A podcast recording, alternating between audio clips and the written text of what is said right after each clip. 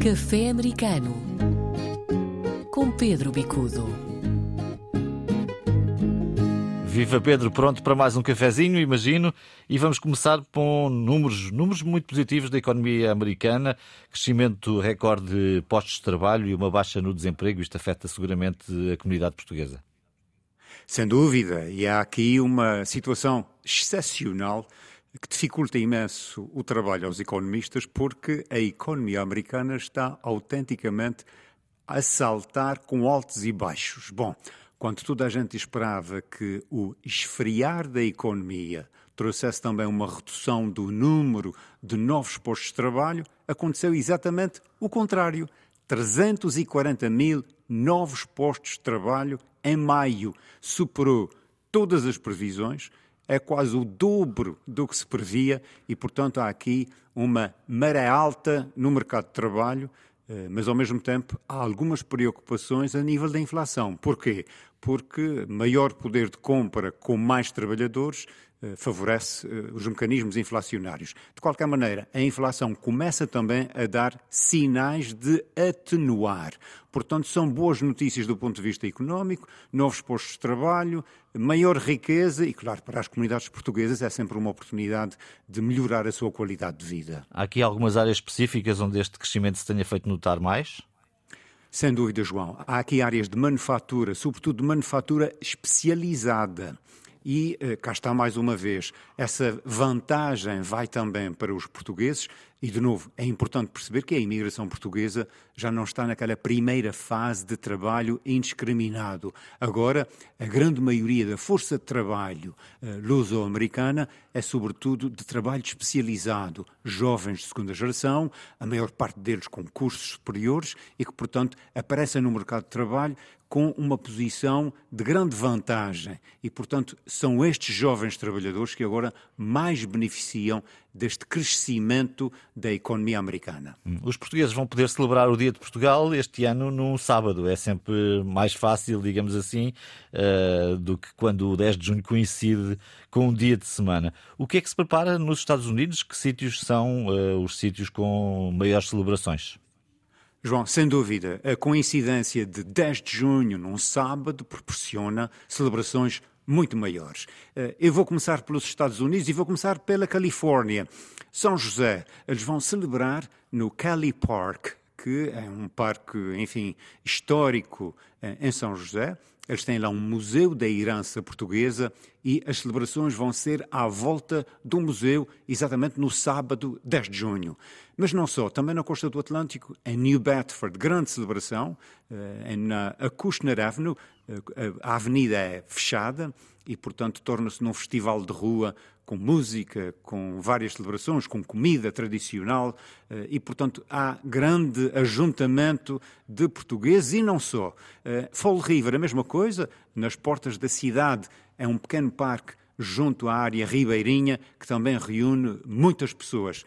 Em Newark, eh, a mesma coisa, e aqui eu recordaria Bernardino Coutinho, um homem que criou inclusivamente uma fundação, a Fundação Coutinho, que promovia o 10 de junho em Newark era o maior festival de 10 de junho dos Estados Unidos.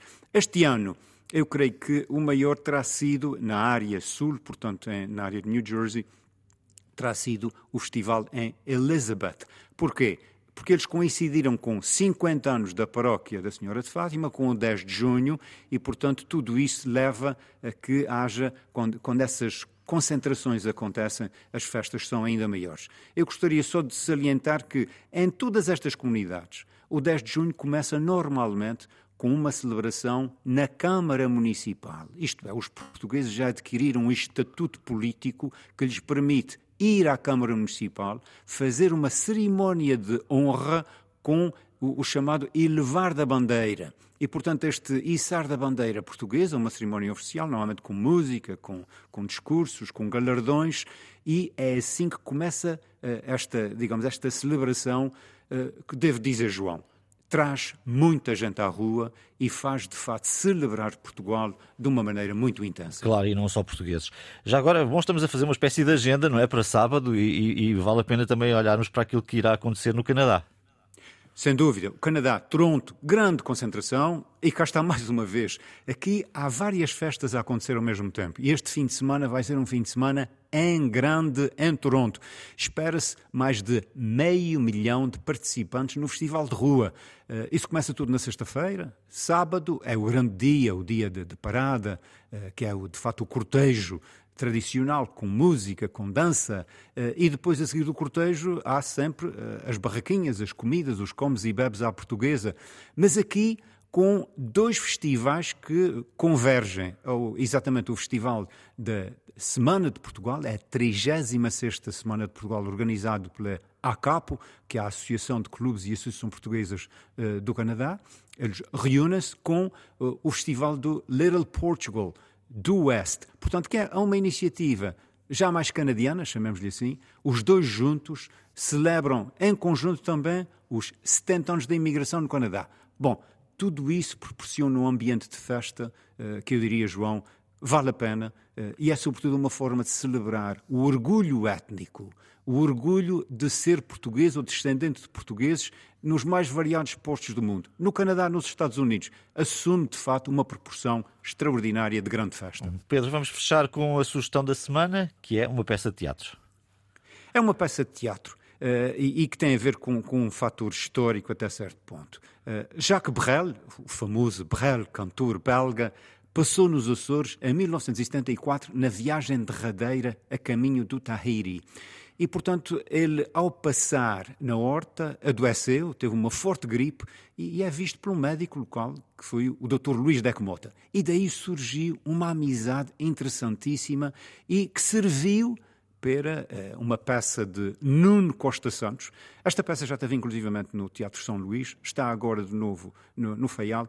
E porquê esta, esta referência desta peça de teatro? Porque é uma peça de teatro que poderá com todo o rigor, passar, eh, sobretudo no Canadá, na, na, parte do Quebec, ou até mesmo nas comunidades portuguesas dos Estados Unidos, porque Brel não é apenas um cantor da francofonia. Brel é um cantor do mundo e essa ligação de um grande cantor, eh, digamos, a Portugal, aos Açores, às comunidades, de alguma maneira, poderá ser um grande espetáculo de teatro eh, e, eu diria, que é uma oportunidade para as comunidades portuguesas celebrarem também a nossa a cultura universal, porque Berral, nos Açores, é a junção exatamente do universal com o local numa narrativa de amizade.